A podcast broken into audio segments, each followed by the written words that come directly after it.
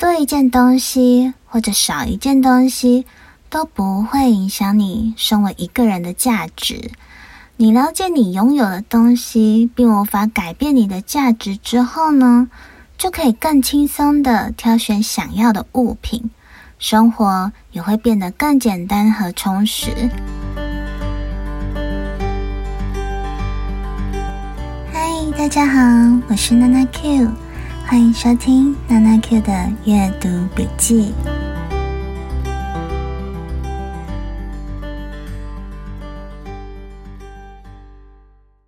你有想象过自己死掉吗？嗯，我指的不是因病而死，或是火葬、土葬那类的哦，而是从旁人的角度看待你死亡这件事情。你的亲友会如何帮你写讣文呢？本身就有写日记习惯的我，今年多了一些些不一样的地方。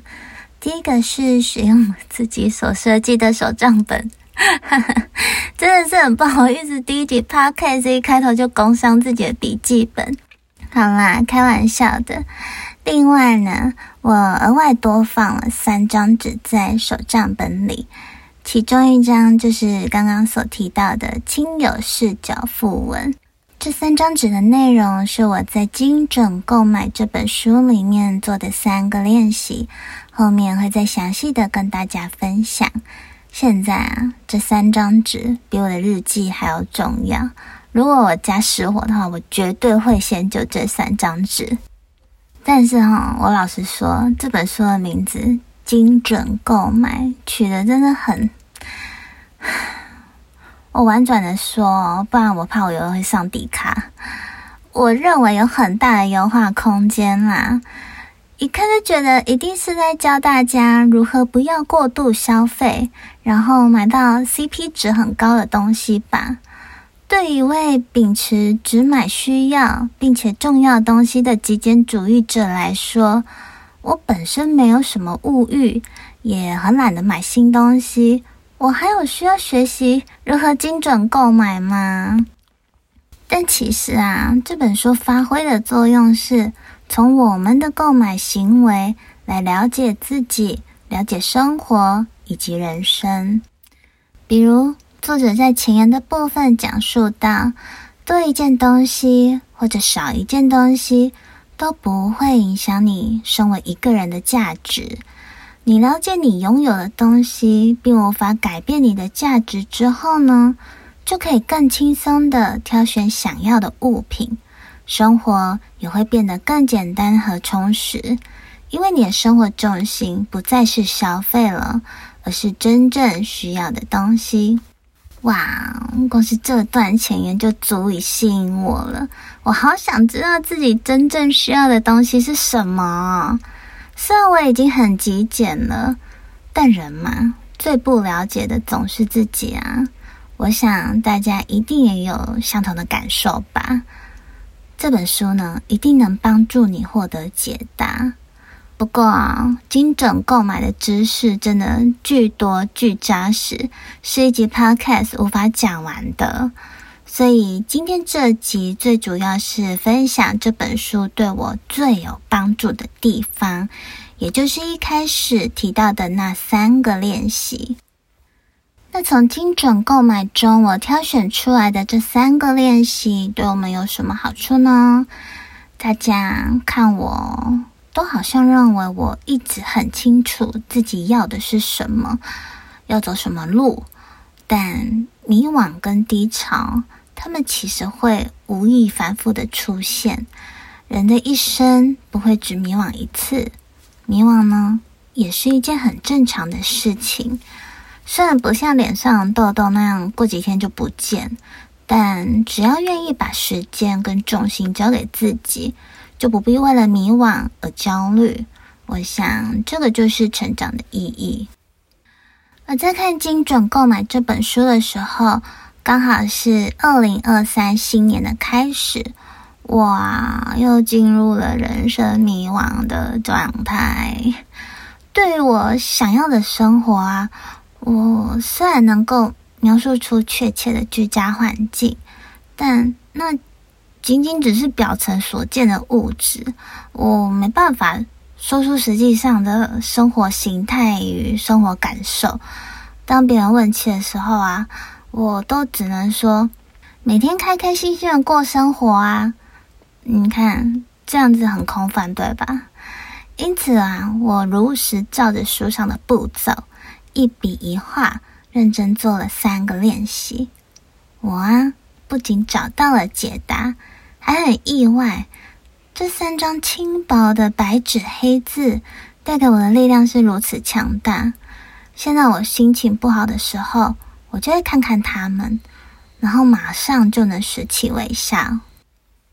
这三个练习呢，个别是。发掘人生的目的，找到热爱的事物，以及生命的意义。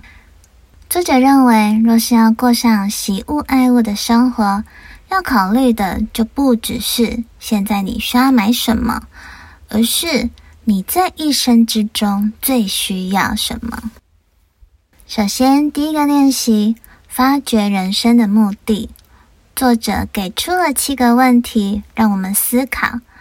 嗯，因为有七个，所以我想大家可以准备个纸笔或者是手机拿起来记一下啊。第一个是你上次感叹时间过得好快时是什么时候？第二个是你会为了什么而不惜付出任何代价？第三个是你小时候对什么最有兴趣？第四个是。如果你有必定成功的把握，你最想做什么呢？第五个是，有什么事是你就算没有成功的把握，也愿意去做的？第六个是，你想帮忙解决世界上哪些问题呢？第七个是，有什么事会让你得到平静和力量？我认为大家在写下答案的时候啊，尽量以自己为主，不要考虑到其他人的看法。比如说第三个问题，你小的时候对什么最有兴趣？如果睡觉就是你的兴趣，那么就勇敢的写下去吧。反正这是写给自己看的，不用不好意思啊。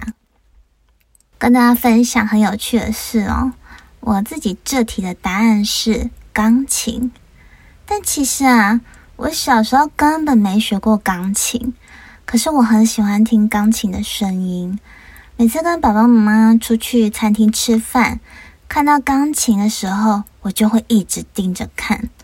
到了很后来，出了社会，开始赚钱之后，才买电子琴自学。所以我认为“兴趣”这两个字包含的层面很广，没有做过的事。没有花很多时间做的事，也都可以是兴趣哦。接下来第二个练习，找出你热爱的事物。作者在这里先请大家列出你最想做或者是最想尝试的十二件事情，比如嗜好、工作、社交活动等等。以我自己来说呢，我最想做的事情有。看书、看日落、开车听音乐等等。最想尝试的事情有攀树、野溪温泉、跳床运动等等。写完之后呢，请在接下来的每个月全心投入其中一件事，并且记录你在做每件事时的感受和你那个月的感受。认真的思考，你为什么会有这种感受？作者举的例子是，当他骑马的时候，能感受到和动物的亲密互动，而且学会骑马的他会感到很骄傲。跟马友相聚在一起的时候，也很快乐。接下来的第二个练习，最后的部分呢，是我认为最困难的部分。他花了我超多时间呢，就不是一个。当下能马上想出来的题目哦，好，就是请想想你的爱好和你的理想，以及你追求的目标和你的价值观有什么关联？嗯哼，脑袋是不是有点打结了呢？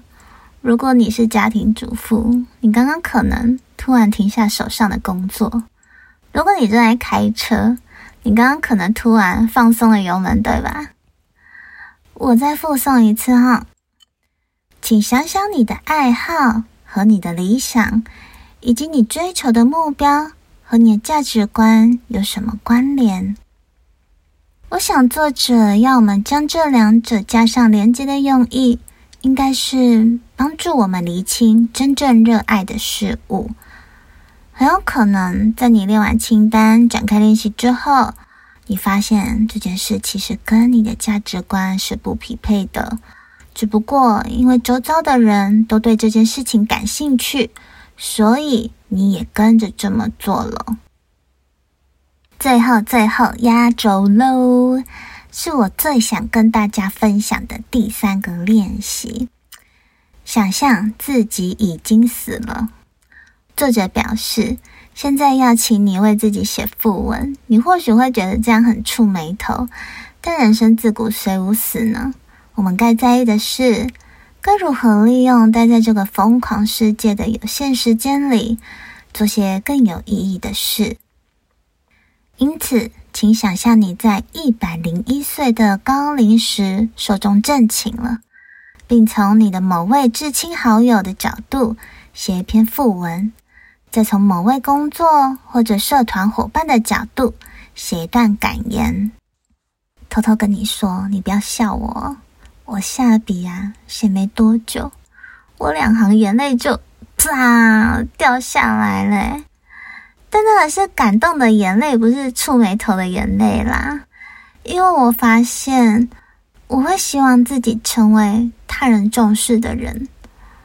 当我被重视了之后。我会感受到自己的价值，然后当我明白了自己的价值，我自然就不需要用物品来建立价值。第三个练习很厉害，对吧？居然可以让我获得这么大的体悟。我相信你也可以在这个练习获得很棒的宝藏，而且是只属于你的哦。那副文的格式不用太严谨。写白话文版本就可以了，或者是用感言代替也可以。以上就是我在精准购买这本书里头最想跟大家分享的三个阅读笔记。最后呢，我要大大的谢谢跟我分享这本书的粉丝老天，他在整理二手书的时候想到了我，然后拍照私信给我。问我有没有需要的，他可以寄给我。我觉得这个是创作者跟粉丝之间很良好的互动，诶，就好像朋友一样，而且能够被他人想起，就是一件很幸福的事。然而看完这本书后，我在我旅行的包包里又装进了更多的期待。我会继续探索生命的意义。如果大家对这本书的其他章节或是其他练习感兴趣，欢迎到我的 IG N A N A Q 一一一一私讯让我知道。我是娜娜 Q，谢谢收听娜娜 Q 的阅读笔记，我们下次见喽，拜拜。